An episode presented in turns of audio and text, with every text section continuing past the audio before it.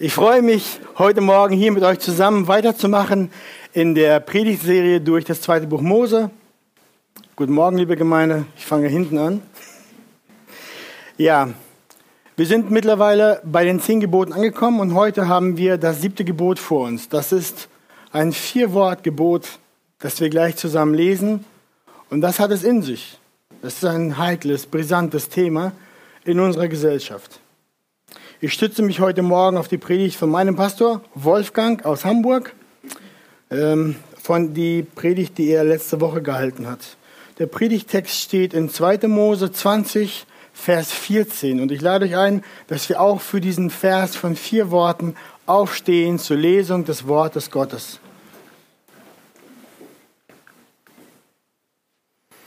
2. Mose 20, Vers 14, das Wort Gottes, das siebte Gebot. Du sollst nicht Ehe brechen. Ich bete noch.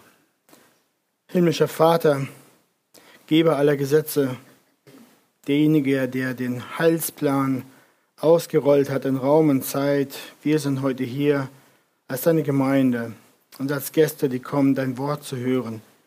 Wir bitten dich, sprich du heute zu uns in unsere Herzen. Lass uns die Worte deiner Gnade hören. Schenk Veränderung und Zurechtbringung auch da, wo es uns am nächsten ist. Sprich zu uns und hilf mir, dein Wort recht auszulegen. Amen. Ja, nehmt gerne Platz. Gott ist der Schöpfer aller Dinge. Er hat den Menschen als Mann und als Frau geschaffen. Er ist derjenige, der die Ehe gemacht hat, der den Menschen mit seinen unterschiedlichen Körpern als Mann und als Frau gemacht hat, der die Fortpflanzung, die, das Weiterleben der menschlichen Rasse hineingelegt hat in den Rahmen der Ehe. Sexualität ist im Gefüge der Ehe. Die Ehe zwischen einem Mann und einer Frau ist nichts anderes als eine Schöpfungsordnung Gottes. Das glauben wir und das entnehmen wir aus der Bibel. Und deswegen kommt heute auch das siebte Gebot Gottes an den Menschen im gleichen Atemzug danach, wo er den Menschen geschaffen hat. Hier nun müsst ihr euch vorstellen, steht das Volk Gottes am Berg Sinai. Der Bund wird geschlossen, sie kriegen das, das Gesetz, die Gebote und Gott machte es mit seinem Volk und sein Gebot an dieser Stelle lautet zu dem Volk, du sollst nicht Ehe brechen. Gott erhebt einen Anspruch auf jeden Bereich des Lebens seines Volkes. Er erhebt auch Anspruch auf jeden Bereich seines Gotteskindes. Wir sind sein Eigentum und Gott ist derjenige, der den Standard setzt, wie wir leben sollen, auch in der Frage unserer Sexualität. Und wohl dem, der auf den Schöpfer hört und in seinem Herzen seinem Willen folgt und nur so tut, wie er es designt hat. Der Mensch aber im Allgemeinen will selbst bestimmen. Will König sein auf seinem eigenen Thron. Und das gilt auch im Gebiet der menschlichen Sexualität. Wenn uns dieses Gebot heute Morgen gleich zuwider ist, dann deswegen, weil wir im Herzen machen wollen, was wir wollen. Also, bevor wir uns dieses siebte Gebot anschauen, will ich mit euch kurz wiederholen, was die Ehe dem Wort Gottes nach ist. Denn wir leben in einer Zeit, die weit, wo die Welt weit weg ist vom Verständnis des Wortes Gottes und von dem Ausleben des Willen Gottes, weit weg ist von der Schöpfungsordnung der Ehe, wie Gott sie eingerichtet und sich gedacht hat. Darum fangen wir mit dem ersten Punkt an, was die Bibel unter Ehe versteht. Gottes Wort lehrt uns, dass die Ehe ein lebenslanger Bund ist, ein Bund der Gemeinschaft ausschließlich zwischen einem Mann und einer Frau. Dieser Bund wird eingegangen zuerst vor Gott und der Öffentlichkeit und danach gewöhnlich vollzogen durch körperliche Einheit. Darüber hinaus lehrt die Bibel, dass Sexualität und Aktivität findet nur innerhalb solcher Ehe zwischen einem Mann und einer Frau statt. Alles andere bezeichnet die Bibel als Unzucht, Hurerei, Ehebruch, und Schande. Die Bibel kennt auch nur zwei Geschlechter. Er schuf den Menschen als Mann und als Frau. Und eine Ehe nach der Bibel ist auch nur zwischen einem Mann und einer Frau. Nichts anderes. Die Vielfrauen-Ehe im Alten Testament sieht die Bibel als eine Abweichung von der Norm. Eine geduldete Abweichung, so etwas gibt es sogar heutzutage. Aber die Norm, das Design, Gottes Plan ist es, ein Eheleben zwischen einem Mann und einer Frau. Die Bibel versteht die Ehe auch nicht nur als irgendwie eine enge Verbindung zwischen zwei Menschen, so ein besonderer Vertrag oder so, sondern sie beschreibt die Ehe mit den Worten ein Bündnis, eine Bundesbeziehung zwischen Mann und Frau. In der Ehe gibt sich Ehemann und Ehefrau nicht nur einfach ein Ja-Wort, sondern haben vor Gott und vor Menschen ein Gelübde, das ist ein altes Wort, ein Versprechen abgelegt. Ein lebenslanges Versprechen ist das, das nicht einfach so annulliert, weggewischt, aufgehoben werden kann. Ehe ist ein Bund. Der Prophet Malachi sagt im Alten Testament zum Volk Gottes, der Herr war Zeuge zwischen dir und der Frau deiner Jugend, der du nun untreu geworden bist, obwohl sie deine Gefährtin und die Frau deines Bundes ist. Der Prophet Malachi sagt das im Kontext von vielen Anklagen der Sünden an das Volk und das ist eine davon. Erstes Buch Mose lehrt uns, und Jesus bejaht das in Matthäus 19, Vers 5, dass, wenn zwei heiraten und eins, dann werden sie ein Fleisch. Wenn zwei in den heiligen Ehebund treten, dann geben sie sich einander gegenseitig ihr volles Vertrauen. Deswegen heißt es auch Trauung. In der Ehe schenken sich zwei einander, geben sich rückhaltslos hin, teilen auch das Intimste des Lebens, den eigenen Körper miteinander. Das ist, das ist das Design der Ehe. Und Gott ist ein Gott der Treue. Er hält sein Wort und er hält seinen Bund. Darum erwartet er von seinen Kindern, von seinem Volk auch in der Ehe genau das Gleiche. Und er sagt ihnen, du sollst nicht Ehe brechen. Gott, Gott erwartet eine eheliche Loyalität. Er ist gegen uns und gegen sein Volk, wenn wir das Gelübde, das wir vor seinen Augen und seinen Ohren abgelegt haben, wenn wir es brechen und wenn wir unsere Frau nicht schützen und nicht lieben, sondern sie stattdessen verraten, sie entwürdigen, sie erniedrigen. Das ist ein schändlicher Treuebruch. Ich rede natürlich primär von der Perspektive als Mann. Aber alles, was ich sage, gilt auch genauso für die Frau. Da Gott ein Gott der Treue ist und wir aus seinem Wort wissen, dass er die Ehe gemacht hat, mit einem Ziel, dass die Ehe das Heilswerk Christi verdeutlicht. Um genau zu sein, die Ehe ist ein Bild darauf, auf Christus den Retter und auf seine Braut, die Gemeinde, die er erlöst hat und geliebt hat. Und darum passt Ehebruch überhaupt nicht in Gottes Plan. Das ist nicht, das ist einer der Gründe, das ist nicht in seinem Wesen. Das vermasselt das schöne Bild. Ihm missfällt Ehebruch. Es ist gegen sein Wesen, es ist gegen seinen Plan, gegen sein Wort. Sein Gebot schützt diesen Rahmen der engsten Intimität und Gemeinschaft, die es zwischen zwei Menschen geben kann. Gottes Wort schützt diesen Rahmen. Gottes Wort setzt diesen Rahmen auf. Das hat sich nicht der Bundestag ausgedacht. Menschenrechte kommen nicht von den Griechen auf dem Aeropark. Das ist Gottes Wort. Gott hat das Ausleben der menschlichen Sexualität fest und bleibend in die Schutzzone der Ehe hineingelegt. Sexuelle Erfüllung, die Gott erdacht hat, die Gott dem Menschen geschenkt hat, die er seinem Volk zugedacht hat, die gehört wohin? In die Ehe gehört sie, in den Bund der Ehe. Deswegen,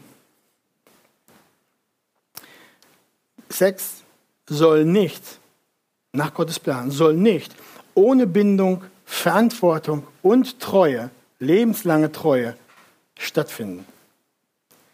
Wer glaubt, dass er außerhalb der Ehe sexuelles Glück finden kann, der soll sich nicht wundern, wenn stattdessen Chaos, Verwundung, Elung und Zerstörung geerntet wird. Auf diesem Gebiet richtet der Feind, der reell ist, nachhaltig, himmelschreiende Zerstörung an. Körperliche Intimität und Freude ist nicht eine Erfindung vom Teufel. Das glauben einige Christen, aber dem ist nicht so. Das ist keine Erfindung vom Teufel. Der Teufel ist nur ein Pervertierer, ein Zerstörer, ein Entsteller, ein Vergifter, ein Lügner, der das Gute, was Gott gemacht hat, geschaffen hat, nimmt und da ein Dreh reinkriegt, sodass das giftig wird, zerstörerisch wird, ungesund wird. Es ist die Idee des Bösen, deswegen Sex billig zu machen. Dadurch, dass diese geniale Idee Gottes einfach auf die Straße gekippt wird.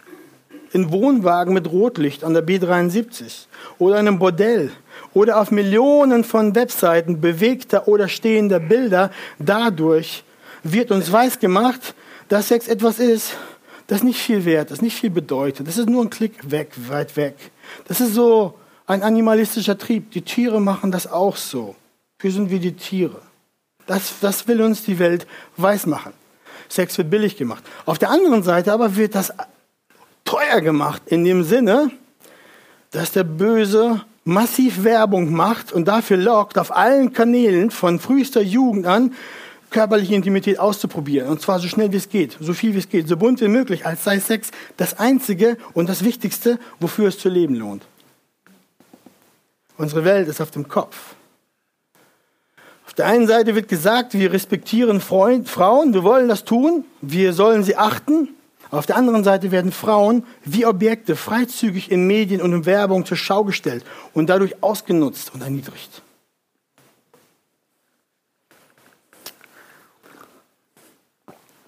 Der biblische Gott aber ist derjenige.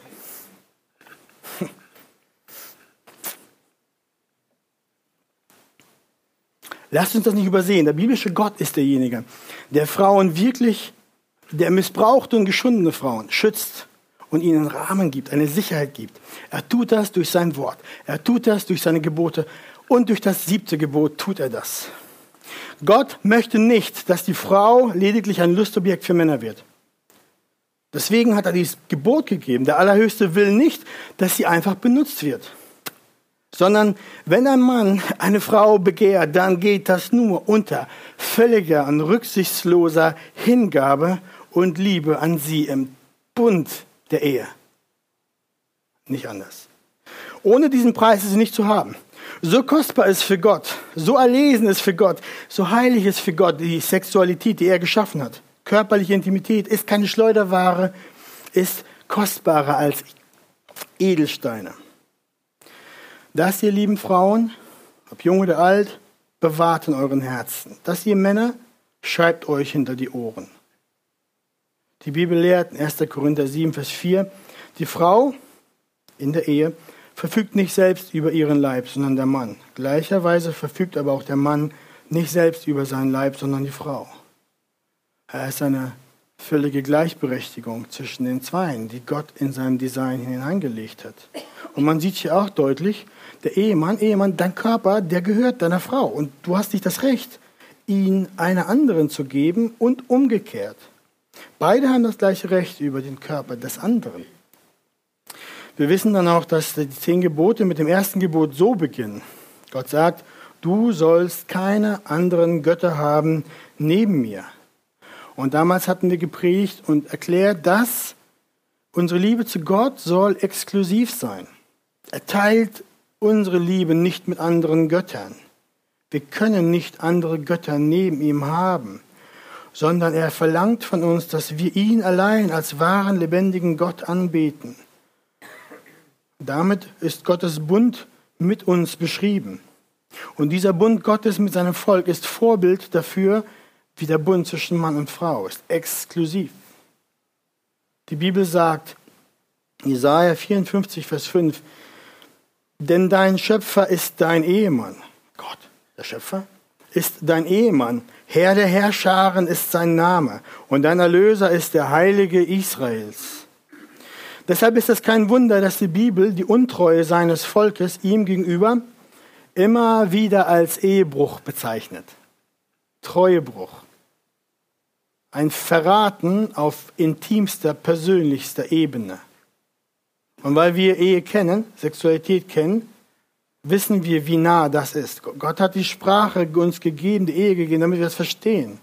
Die Beziehung zwischen Gott und seinen Geschöpfen, seinen Kindern. Positiv ausgedrückt ist das so, oder als anders. Wenn wir unsere Ehefrau und Ehemann wenn wir ihnen gegenüber untreu sind, dann handeln wir auch untreu Gott gegenüber. Zuerst Gott gegenüber. Ehebruch ist nicht nur untreu gegen einen Menschen, einen, einen Mann oder meine Frau, sondern auch untreu gegen den lebendigen Gott. Das muss uns bewusst sein. Andersrum ausgedrückt ist, dass deine Treue zu deinem Ehepartner jetzt zeigt, dass du auch Gott treu bist, gegenüber bist. Deine Liebe zu deiner Frau zeigt, wie du Jesus lieb hast. Wenn du sie anbrüllst, sie niedermachst, sie betrügst und hintergehst, dann sage bitte nicht, dass du Gott liebst. Wenn du deinem Mann den Bund brichst, dann ist auch dein Bund mit Gott zerbrochen. Paulus zeigt uns diesen Zusammenhang sehr klar, indem er schreibt, Epheser 5, 25. Der Abschnitt Epheser Kapitel 5 ist ein wichtiger Abschnitt, in dem Paulus erklärt, dass der tiefste Grund hinter der Ehe ist es, dieses Bild darzustellen, was ich vorher erklärt habe, zwischen Christus und seiner Braut. Und hier sagt, und wir sehen es immer wieder, Gott hält die Männer hier an, ihr Männer liebt eure Frauen gleich wie auch der Christus die Gemeinde geliebt hat und sie selbst für sie hingegeben hat. Wenn ihr das Evangelium gehört habt, verstanden, dann wisst ihr, was das heißt, dass Christus sich hingegeben hat für seine Gemeinde. Und so sollen die Männer ihre Frauen, ihre eigenen Frauen lieb haben. Die Ehe spiegelt die Liebe und Treue Christi zu seiner Gemeinde wider. Deswegen ist sexuelle Untreue und Unreinheit in der Ehe etwas, was dieses Bild massiv bricht und schwere Verletzungen unserer Beziehung mit Gott und auch mit der Frau mit sich zieht oder dem Mann.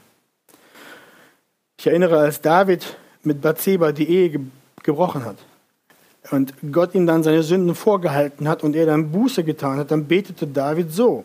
Psalm 51, Vers 6. An dir allein habe ich gesündigt und getan, was böse ist in deinen Augen.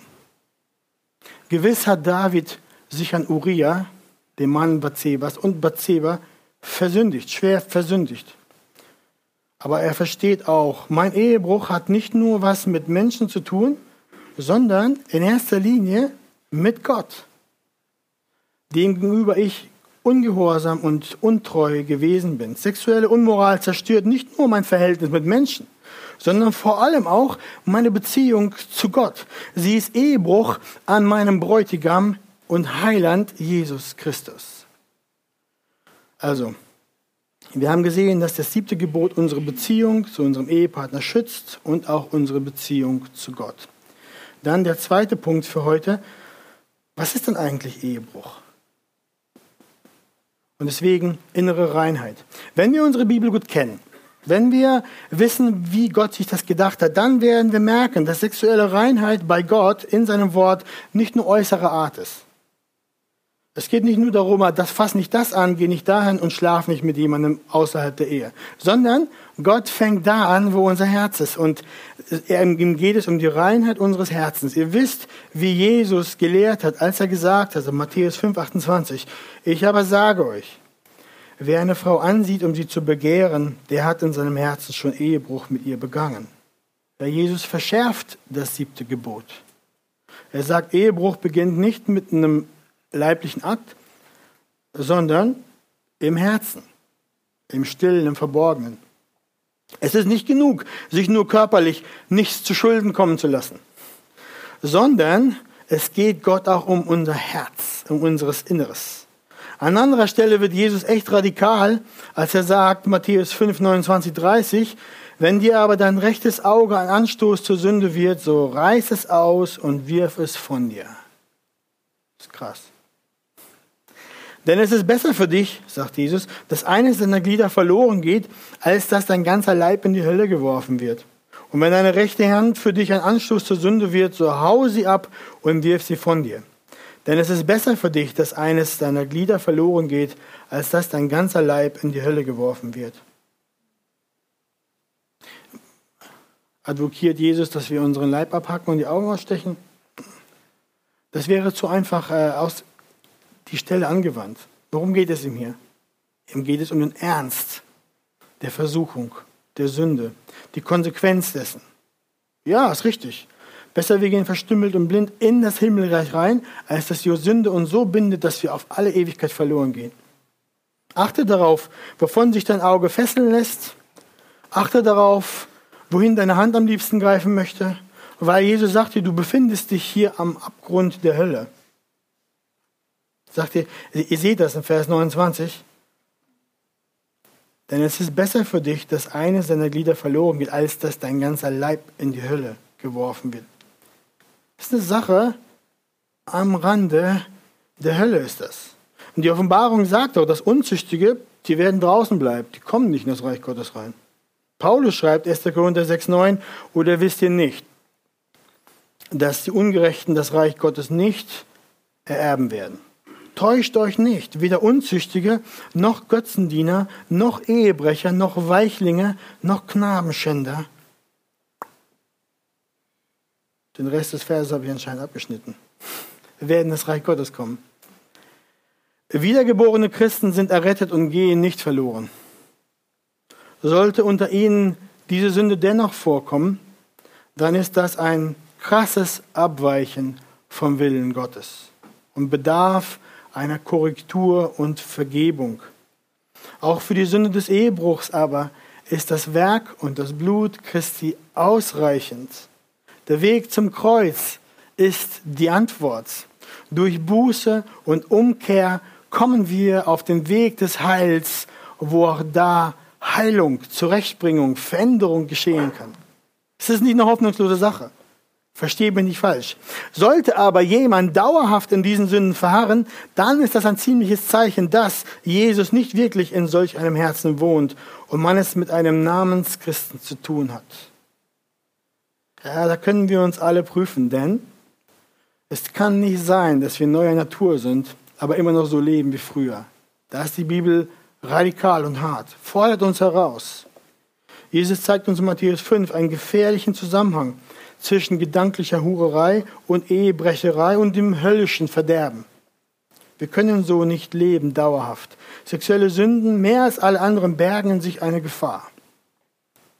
Und das ist der dritte Punkt. Ich möchte, dass wir uns die Gefahr des Verbergens ein wenig anschauen. Jesus weiß, wie gefährlich und hinterhältig diese Sünde ist.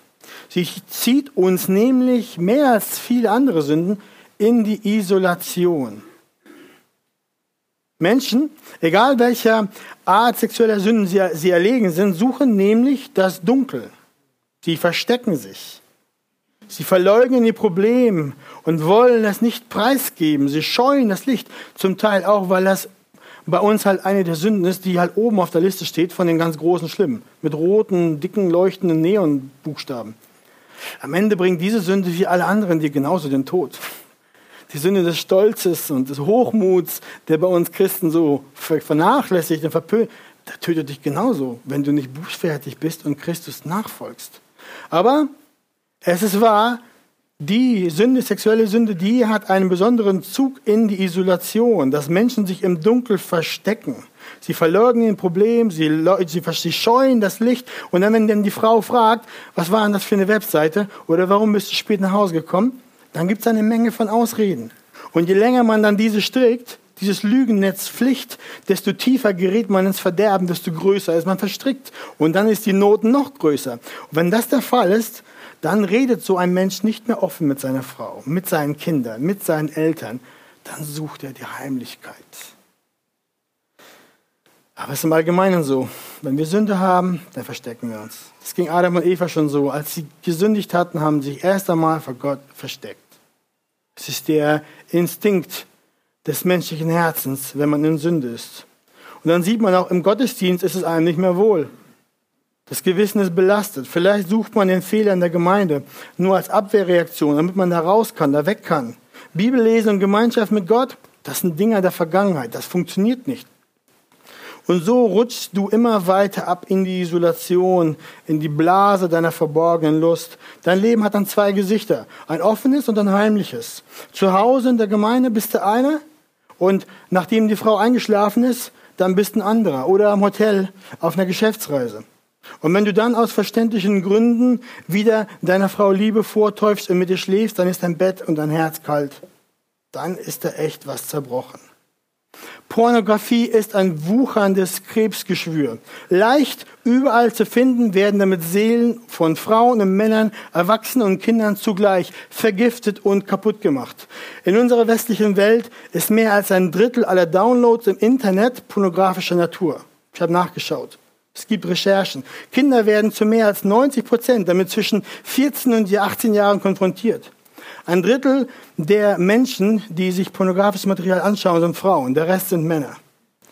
Pornografie zerstört Ehen, schlägt tiefe Wunden und der Sucht und Not schädigt die Fähigkeit für gesunde Beziehungen und geht einher mit einer langen Liste von psychologischen Störungen. Die moderne Psychologie hat längst erkannt, dass Pornografie ein reißendes Monster ist, das die Gesellschaft dauerhaft schädigt und zerstört. Da musst du kein Raketenwissenschaftler sein und auch kein super Theologe. Das liegt offen auf der Hand. Und doch ist das so ein lockendes Monster. Wie viele werden in die Dunkelheit gelockt? Da gebunden, dann liegen sie da. Schwierig rauszukommen.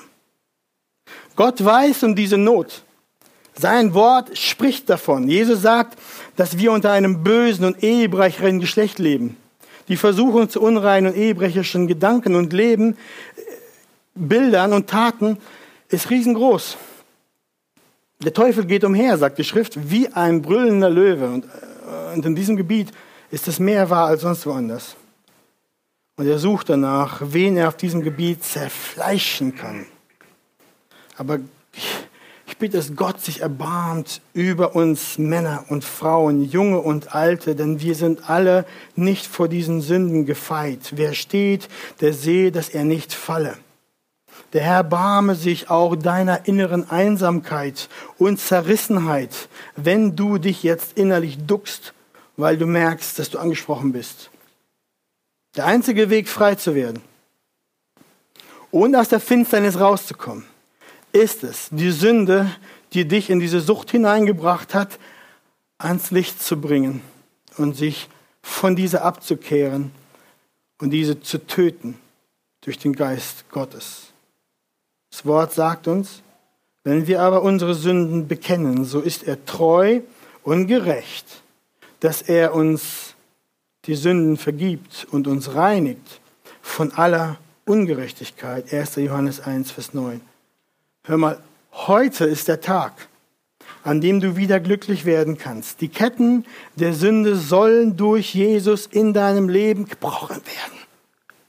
Ziehe dich nicht in das Dunkel deiner Höhle zurück, sondern schleife den Drachen deiner sexuellen Sünde aus dem Dunkel, damit es im Lichte des Wortes Gottes umgebracht werden kann. Komme zu Jesus, deine einzigen Chance auf Rettung. Der Retter vergibt dir, wenn du deine Schuld bekennst. Und du wirst sehen, dass er treu und gerecht ist, wie der Vers es sagt, dass er dich von aller Ungerechtigkeit reinigt, egal welche. Das siebte Gebot spricht auch noch ein weiteres Thema an. Und das ist jetzt das Verhalten im Ehebett. Vierter Punkt, Ehrerweisung im Ehebett. Im Bett habe ich geschrieben, aber die Schrift lehrt uns, Hebräer 13, Vers 4, die Ehe soll von allen in Ehe Ehren gehalten werden und das Ehebett unbefleckt. Die Unzüchtigen und Ehebrecher aber wird Gott richten. Das Zusammenkommen von Ehemann und Ehefrau in ihrem Schlafzimmer ist ein Gedanke Gottes, ist eine unaussprechliche Kostbarkeit, die beiden eine tiefe Erfüllung bringt, weil Gott es gemacht hat. Sexualität in der Ehe, die aus Liebe zu Gott und dem Ehepartner kommt, ist ein Geschenk, ist schön, ist rein, ist etwas, weswegen das Ehepaar Gott loben und preisen darf kann, soll. Es ist etwas Gutes. Wenn Ehepaare die Gabe der körperlichen Liebe aus ganzem Herzen genießen können, ist es eine Gabe und ein Geschenk Gottes, ein reines Geschenk, etwas Heiliges. Es ist seine Schöpfung, es ist seine Idee für den Menschen, es ist das von ihm gestiftete, in die Ehe gegebene. Darum darf in der physischen Intimität, in einer gesunden, funktionierenden Ehe, eine große, völlige Freiheit und Unbeschwerheit herrschen, eine Freude. So aber der Teufel und die Welt will auch in das Paradies des ehelichen Schlafzimmers eindringen und die Herzen dort mit allerlei Unreinem füllen und möglichst viel Zerstörung verursachen, möglichst viele Wunden anlegen, damit das Ja nicht frei und unbeschwert ist, sondern mit allerhand Ballast und alten Dingen, die einem echt das Herz verdrehen. Sodass sich dann über etwas Gutes so ein dunkler, giftiger Schleier legt, über diesen Flecken der Schönheit. Die Schrift lehrt uns, dass wir unser Ehebett unbefleckt halten sollen. Die Ehemänner, die Ehefrauen, alle, die es werden wollen. Gott warnt auch, dass er die unzüchtigen Ehebrecher nicht ungestraft lässt. Er wird sie richten, lesen wir. Wenn unsere Herzen unrein sind, weil wir Raum gelassen haben für unreine Bilder und Gedanken, dann ist es ein leichtes, dass dann auch ehebrecherische, ehebrecherische Fantasiespiele im Schlafzimmer betrieben werden und dadurch die Ehefrau entwürdigt und lieblos behandelt wird. Da gilt es, Buße zu tun, ans Licht zu bringen, zu bekennen, abzulegen.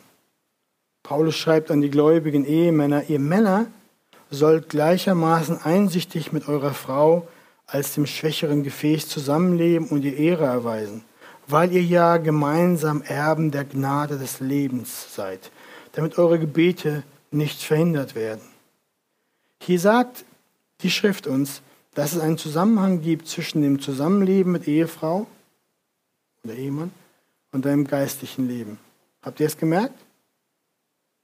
Wenn ich mit meiner Frau sündhaft umgehe, dann ist meine Beziehung mit Gott gestört. Das haben wir schon gesagt. Und der Nebensatz hier in 1. Petrus 3,7 sagt auch, damit eure Gebete nicht verhindert werden. Merkt ihr das? Hier steckt eine große Wahrheit dahinter. Wenn wir in unserem Ehebett unrein sind und sündigen, dann hat das große Auswirkungen auch, auch auf unser geistliches Leben. Petrus spricht an dieser Stelle nicht explizit über sexuelle Sünden, über physische Intimität zwischen Ehemann und Ehefrau, sondern er spricht über das Leben allgemein. Aber es gilt auch für die Gemeinschaft hinter verschlossener Schlafzimmertür. Das Wort Gottes ermutigt uns, die Ehe in Ehren zu halten, also nicht zu entehren, durch Unreinheit zu schänden, untreu zu sein. Die Schrift ermahnt den Ehemann mit seiner Frau recht umzugehen, was so viel heißt wie, ja, so wie Christus die Gemeinde geliebt hat. Also aufopferungsvoll, in Liebe, mit einer Hingabe, mit einem Herz des Dienens, aus reinem Herzen, reingewaschen von sündigen Gedanken und Fantasien. Das macht das Evangelium. Das ist möglich. Ehepaare. Das siebte Gebot verbietet ehebrecherische Gedanken und Fantasien, die mit ins Schlafzimmer genommen werden. Das inkludiert das. Deswegen flieht der Sünde, legt sie ab, wendet euch ab, tut Buße, bekennt es legt es weg. Der Schaden, der durch das Anschauen von solchem Material, unreinem Material in den Ehen steht, ist enorm. Und wenn ihr damit zu tun habt, bringe es ans Licht, bekenne die Schuld und er wird euch zurechtbringen. Ihr Unverheirateten, bedenkt, dass Pornografie und unreines Material Unzucht ist, euch Schaden verursacht, die dann eine große Last in der Ehe darstellen Oft ist es in der Eheseelsorge so, dass man mit den Biestern der Vergangenheit zu kämpfen hat. Schlechte Angewohnheiten, falsches Verständnis, etc. etc. Tut das nicht. Lauft zum Herrn. Geht zum Kreuz. Und zum Ende der Predigt möchte ich noch ein paar Sätze an die Unverheirateten richten im Thema voreheliche Sexualität. Das muss auch gesagt werden. Am Anfang hatte ich ja schon erwähnt, dass jegliche sexuelle Aktivität außerhalb der, Bibel, außerhalb der Ehe nach der Bibel Sünde ist. Das ist Unzucht, nennt die Bibel das. Und wenn du mit deiner Freundin oder Verlobten schläfst, dann tust du das auch außerhalb eines von Gott geschlossenen und von Menschen bezeugten Ehebundes. Das ist Ungehorsam, das ist Untreue, das ist Sünde gegenüber Gottes Gebot. Wenn du so lebst, dann nimmst du dir das heilige sexuelle Vergnügen einfach so, ohne die eheliche Verbindlichkeit, ohne das verpflichtende Gelübde vor Gott und dem Menschen. Ich spreche hier primär zu Menschen, die sagen, dass sie Christen sind und Jesus nachfolgen. Wenn du so lebst, dann ist das Sünde. Das ist Diebstahl. Der Körper deiner Freundin, deines Freundes gehört dir nicht. Erst nachdem der eheliche Bund abgelegt, das Gelübde abgelegt ist, gehört ihr einander nach der Schrift. Erst wenn du verheiratet bist und ihr einander die Treue gelobt habt, könnt ihr miteinander unter dem Segen Gottes ins Bett hüpfen und euch aneinander freuen. Alles davor gehört zum Bereich der Unzucht, der Hurerei und des Ehebruchs. Davor will Gott euch, uns alle mit dem siebten Gebot bewahren. Paulus schreibt explizit in 1. Korinther 7, 9, wenn sie sich aber nicht enthalten können, so sollen sie heiraten. Das ist im Kontext eine Abhandlung über Ehe. Gott hat dem Menschen ohne Zweifel ein ausgeprägtes Verlangen für physische Intimität hineingelegt und ihn mit solch einem geschaffen. Das ist Teil seines Designs. Das ist nichts Falsches. Dieses gute Feuer aber, dieses gute Feuer aber gehört in Gehört wohin? Gehört in die Feuerstelle der Ehe und nicht woanders hin. Nur dort ist es so, dass es lichterloh brennen kann, ohne Haus und Hof, Maus und Mann dabei umzubringen. Dieses gute Feuer, das Gott gegeben hat, gehört in die Feuerstelle der Ehe. Sonst ist es verzehrend und zerstörerisch. Paulus schreibt nicht, wenn sich ein Paar nicht enthalten kann, dann können sie gern schon mal miteinander schlafen, sondern das heißt, sie sollen heiraten. Und im 1. Thessalonicher Brief 4, 3 bis 5 lesen wir, denn das ist der Wille Gottes, eure Heiligung, dass ihr euch der Unzucht enthaltet. Dass jeder von euch versteht, sein eigenes Gefäß in Heiligung und Ehrbarkeit in Besitz zu nehmen, nicht mit leidenschaftlicher Begierde, wie die Heiden, die Gott nicht kennen. Paulus spricht hier zu Christen. Und als solche leben Christen, die Definition eines Christen ist, dass er sich nach dem Wort Gottes richtet, dass Gott sein Herr ist und die folgen. Wenn das nicht ist, dann brauchen wir an dieser Stelle so nicht weiterzureden. Aber ich rede mit Christen und dann sagt die Schrift, dass es Gottes Wille ist, dass wir uns von Unzucht erhalten, enthalten. Also wenn du deine Freundin, deine Verlobte wirklich wertschätzt und, und, und ihre Würde achtest, die sie vor Gott hat, dann gewinne sie in Ehrbarkeit und Heiligkeit und nicht in leidenschaftlichen Begierden. Halte deine Beziehung rein. Wenn du deinen Freund oder deine Verlobte wirklich liebst, dann unterstütze ihn oder sie dadurch, dass du mit Reinheit den Weg gehst bis zum Traualtar. Wenn ihr dies gehört, wenn ihr dies hört und schon lange so lebt wie ein, wie ein verhärtetes Paar, dann haltet an, sage ich euch. Ihr lebt in Sünde. Das ist nicht das Ende der Welt, denn wir können die Sünde bekennen und er macht uns frei. Er macht uns rein. Aber ihr müsst wissen, ihr seid auf einem Weg des Ungehorsams. Deswegen sagt, kehrt um, haltet an, geht zum Kreuz, bittet um Vergebung, zieht auseinander, verlobt euch, macht einen Ehevorbereitungskurs und dann heiratet. Und zum Schluss, die Gebote sind aus Liebe. Jetzt magst du vielleicht denken, ich habe auf diesem Gebiet versagt, habe viele Sünde auf mich geladen. Ich habe die Ehe in meinem Herzen schon so oft gebrochen und die Ordnung Gottes verletzt und habe gesündigt vor Gott und den Menschen. Dann lade ich dich ein. Komm und höre das Evangelium. Geh nicht beladen und bedrückt weg. Du darfst kommen, wie du bist, mit all deinen Lasten deinen vielen Sünden, deinen Narben in deiner Seele, deiner vielleicht schon fast zerstörten Ehe, darfst du kommen zum Kreuz zu Christus. Du hast vielleicht auch von den Geboten, die wir jetzt gepredigt haben, die letzten Wochen gehört und die sind dir zu einem Schrecken geworden. Weil du merkst, und zu Rechte so, dass du sie nicht einhalten kannst. Ich will dir sagen, Gott hat uns seine Gebote nicht zum Schrecken gegeben, sondern aus Liebe. Ich erkläre kurz. Seine Gebote sind ein Zeichen seiner Liebe zu uns. Sein Gesetz zeigt uns, wie wir wirklich glücklich und erfüllt leben können, wie Segen über uns und unsere Familien kommt. Und durch diese Gebote erkennen wir Gottes Anspruch an uns und seine Heiligkeit und unsere völlige Unzulänglichkeit. Wir merken, wir schaffen das nicht. Vielleicht auf einem oberflächlichen Level, aber so richtig tief, wie Jesus es auslegt und die Schrift es uns lehrt, schaffen wir es nicht.